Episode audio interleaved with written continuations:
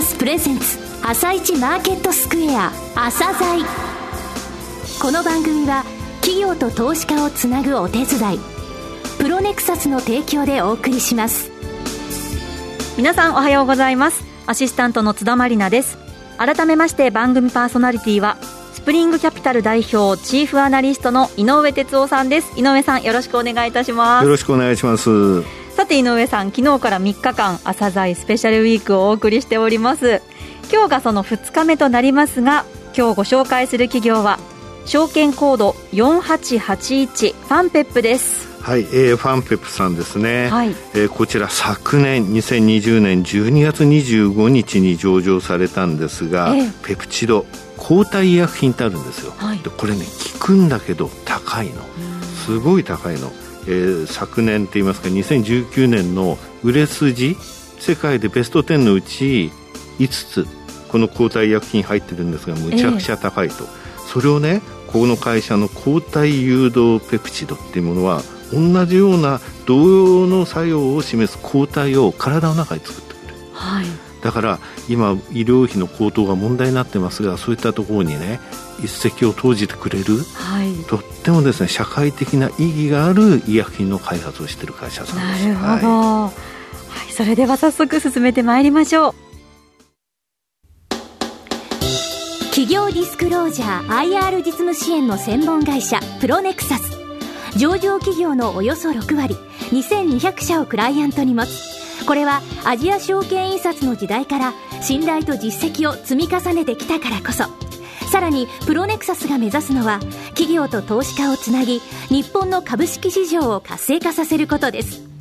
プロネクサス私たちは個人投資家の皆さんを応援します。朝鮮今日の一社。本日は証券コード4881東証マザーズに上場されているファンペップさんをご紹介いたします。お話しいただきますのは代表取締役社長の三好俊美さんです。本日はよろしくお願いします。よろしくお願いいたします。医薬品開発ベンチャーの御社ですが、上場されたのは昨年末ですね、2020年12月の25日でした。えー、ペプチドが医療を変えると、ホームページでも歌われていらっしゃいますが、えー、まずは簡単に御社の自己紹介をお願いします。当社は今ご紹介にありましたように、ペプチドが医療を変えると歌っております。はい。2013年10月に大阪大学大学院医学系研究科の機能性ペプチドの研究成果を実用化する目的で、えー、設立しました。2015年から本格的に医薬品開発を行い始めたわけですが、はい、当社の開発品は医療への貢献度がとても高いと思ってますので、えー、大層な歌い文句を挙げております。医薬品開発は10年以上の期間、0.1%の成功確率、開発費用も数千億に上ることがとてもリスクの高い事業です。そうですね、このリスクを回避するため、効率的な研究開発を製薬会社各社は目指しております。はい効率的な研究開発にはだんだんと難しくなってきている病気の原因となる、まあ、適切なターゲット、うん、まあ、ターゲットとはまあ病気の原因となるタンパク質のことなんですけれども、はい、そのターゲットを見つけることと、うん、そして、えっ、ー、と、これまで医薬品になりにくかったそのターゲットの作用を抑える医薬品候補を効率よく見つけることが重要になっております。で、当社の、まあ、特徴といいますか、ペプチドによる創薬技術は、あ昨今の課題である効率的な研究開発を実現でき、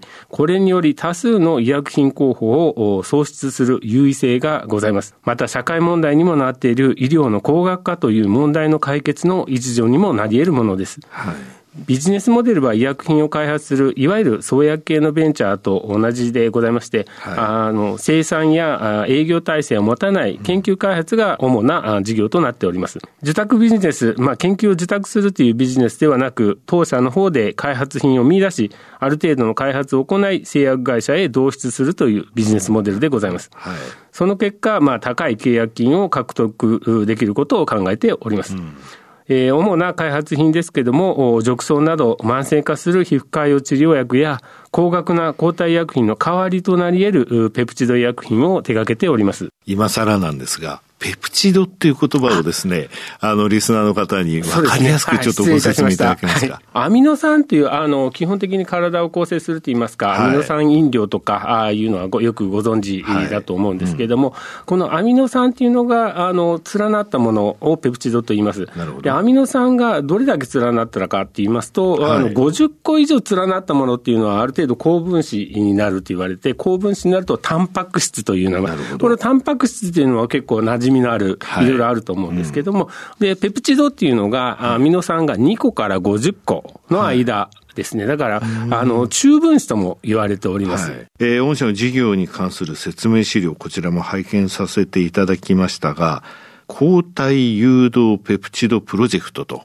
書かれていました。先ほどあの、高額な抗体医薬品の代替医薬品の開発という、そういった趣旨のお話もありましたが、抗体医薬品っていうのは、何なのか、今度はこちらの部分についてもちょっと教えていただけますか。はい、こちらはあの病気の原因となる標的タンパク質、先ほどターゲットと言わせてもらいましたけれども、はい、このターゲット以外には作用しないということで、非常に高い特異性を持っているといったもの。じゃあ、その悪いものだけを責めるそうですね。はい、おっしゃる通りです。うん、ですので、えの治療効果が非常に高く、副作用が少ないとい。った、うんはい、あの医薬品でございます。ただしということで、この抗体医薬品、製造自体があの動物細胞を使ってあの、作らなきゃいけない。まあ、これ、化学合成できないんですね、高分子がゆえに。なるほど。ですので、えー、高分子であるために製造費が非常に高くなる。まあ、そのために、えー、薬剤費として考えると、製造費プラス、あの、利益分を上乗せしないといけないので、あの、薬剤費自体が高化になってくると。なるほど。ですので、患者様の経済的負担、または医療財政への影響も及んでいると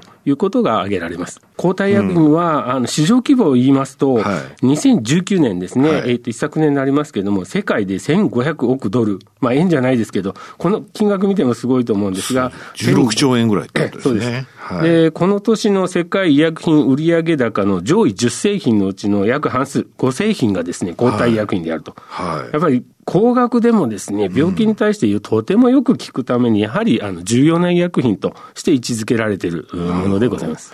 御社のその抗体誘導ペプチド、これはどう違うんですか？抗体医薬品と同様の作用を示す抗体を生体内に、体の中に備わっている免疫システムで作らせるペプチドということになります。はいうん感染予防に用いるワクチンと同様の生体内反応を利用しているわけですが、はい、当社の抗体誘導ペプチドは化学合成が可能なペプチドで、うん、抗体医薬品と同様の抗体を作らせます。ですので、えっ、ー、と、ペプチドであるがゆえに、抗体医薬品よりも有用な点がございます。はい、高分子ではないので、製造コストが抗体医薬品と比べて大きく下げることが可能です。はい、また、抗体誘導ペプチドは作用の持続性も確認されております。はい、ですので、慢性疾患に対して服用回数がとても少なくて済みます。うん、このあの製造費が下げられる、また服用回数が減るということを考えますと、年間肥料費で、え考えますとですね、非常にあの下げること、医療費を下げることが、ね、可能になってきます。まあ、これにより患者様の経済的負担、医療財政の負担が小さくて済むというわけになります。うん、なるほど。さて、御社の優位性の部分ですね、どういったところが優位性だと思われるか、強みだと思われるか、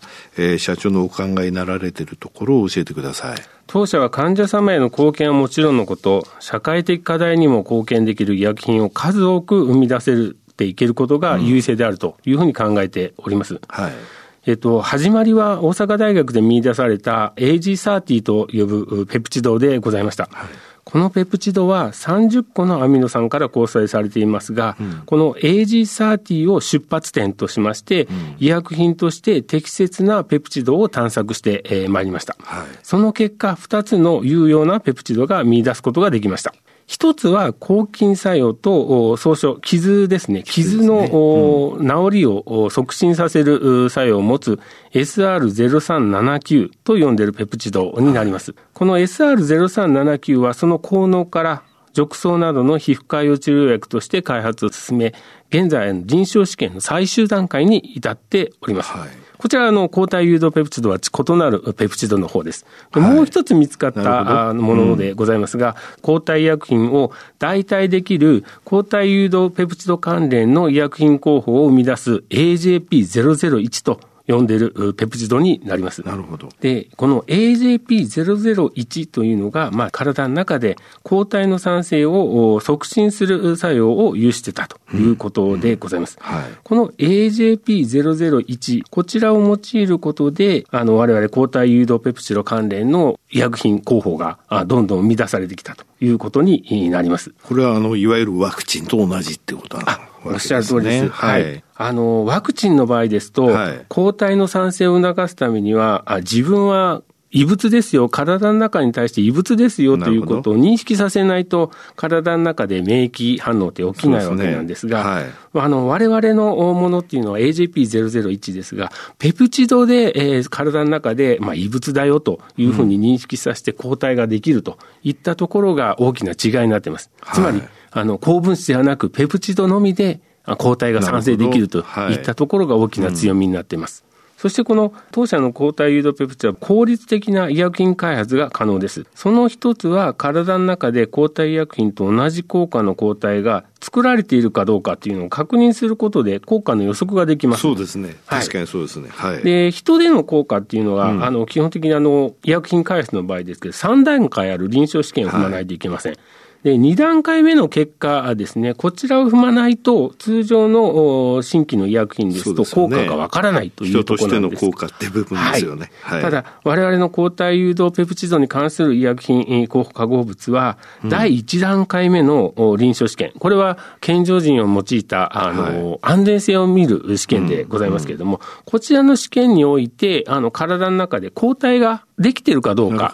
を確認するだけで効果の予測ができるため、開発の継続に関する判断をこの段階でできてしまうとい。うところがある。ですから、その臨床開発のところに関する非常に高い効率性を持っているというところ、それと医薬品の開発ではターゲットを見出すというところが非常に困難になっているというところです。うん、ただ、当社はもうすでに多く存在している抗体医薬品の代替、代わりを狙ってますので、す、で、にターゲットが分かっていると、もう用意されているというところがございます。はい、ですので、われわれの抗体誘導ピビツド技術を用いれば、基本的には多くのパイプラインといいますか、開発品を見出すことができることにつながります。はい、なるほど。はい。えー、業界全体の動向それから御社の開発ターゲットですね。えー、そういった部分についても教えてください。えっ、と、まずあの、医薬品の開発っていうのは、ますます困難な状況になりつつあると、ね、感じてます。依存の医薬品よりもいいものを見つけないといけないと。はいまた、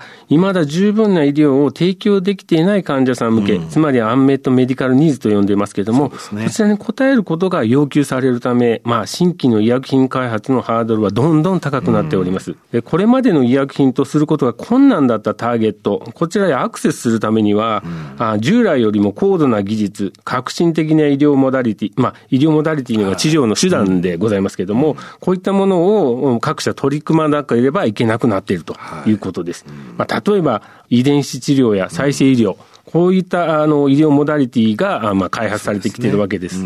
まあそういう状況の中でもやっぱりあの医療費、それから薬価っていうのはちょっと高いというのがネックになっているという部分なんですね。はい。で我々の方としましては、このような状況の中で、はい、当社ペプチド応用技術により、既存のターゲットに対する革新的なモダリティですね、うん、治療方法を提供して、社会に的にも開発意義の高い製品を数多く創出していることを考えています。はい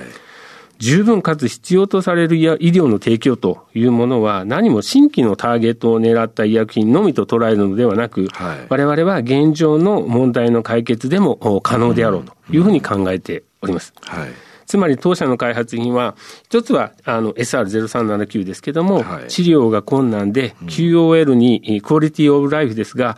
患者様の QOL に大きな課題を抱えている褥瘡などの皮膚潰瘍を早期回復する製品、また既存の抗体医薬品の代替により、先進国の医療財政問題の解決に貢献し、高額な医療の適用が困難な患者にも、まあ、普及が可能となるような製品。で、さらに、持続する効果によって、えー、患者さんの身体的不安、まあ、QOL を改善する製品、これらなどを、まあ、我々の開発には提供しております。はい。あの、いわゆるその抗体医薬品っていうのは、なっちゃった時にターゲットに対して確かに効くぞっていうのはありますが、このやっぱりペプチドっていうのは、それこそワクチンですので、はい、予防的な、そういったところで効果を幅広い人たちに感じていただけるそういったところもやっぱあります。例えば何でしょう抗がん剤の場合とかですね、はい、急性の場合といいますか、うん、そういった場合というのはすぐに病気を治さないといけないという時はそうなんですが、うん、あの慢性化する病気っていいますかそういったものとしてましては褥瘡また感染とか脊椎炎とか、はいうん、潰瘍性大腸炎も、はい、そ当てはまると思うんですけれども、ああいったもののようなあの慢性化する疾患に関しては、我々のペプチドですと1旦抗体があの体の中で作られますと、うん、その後はもう3か月に1回、または、はい。4か月に1回の投与で済みますから、うん。うん、まあ、使い勝手がいいということにつながると思ってます。花粉症なんかどうです？慢性疾患というわけではないんですが、季節性の疾患ですけど、毎年毎年花粉症の患者さんになると、まあ、春先になってくると、ね、まあ、あの、目が痛くなったりとか、はい、目が痒くなったりとか、うん、あの、出てくるわけですが、例えば、冬の間ですね、12月、1月の間ですね、ここの間で我々の抗体誘導ペプチドを投与しておけば、ある程度花粉症を抑制するような、あの、もの、抗体が体の中にできますので、春先にはですね。そうすると、我々の、あの、抗体誘導ペプチドは持続性が効きますから、もう12月、1月に抗体価を1回上げておけば、あの、我々の薬でそういった治療効果のあるものを体の中で作っておけば、1年間は大丈夫といったような感じのものを狙っているわけでございます。通常ですね、重症患者にしか抗体医薬品というのは投与されれない。あの、花粉症に対する、はい、抗体医薬品もあるわけなんですが、これも花粉症に対しても非常に重症患者にしか、うん、あの投与できない。やっぱ高額だから、国の方もですね、そ、ね、んな、あの、効きがいいからと思って、あの、抗体医薬品やると、どんどんどんどん医療費が増してまいりますので。でね、今もう国民の4割って言われてますからね。はい、ですので、当社の開発品、ペプチドですので、価格を抑えた形で提供できますので、本当は抗体医薬品を服用したいんだけども、うん、まあ、重症化してないがゆえに服用することができないという患者層、または高額な医療費をずっと払い続けないといけないという重症化している患者層の乗り換えとか期待できますので、はいうん、患者様にとっても貢献度が高い医薬品になるだろうというふうに考えています。はい、えー、最後になりましたが、リスナーに向けて一言お願いします。当社は創業以来、機能性ペプチドの創生に注力し、現在では医療ニーズに応える画期的な新製品を数多く手掛けることが可能な会社になりました。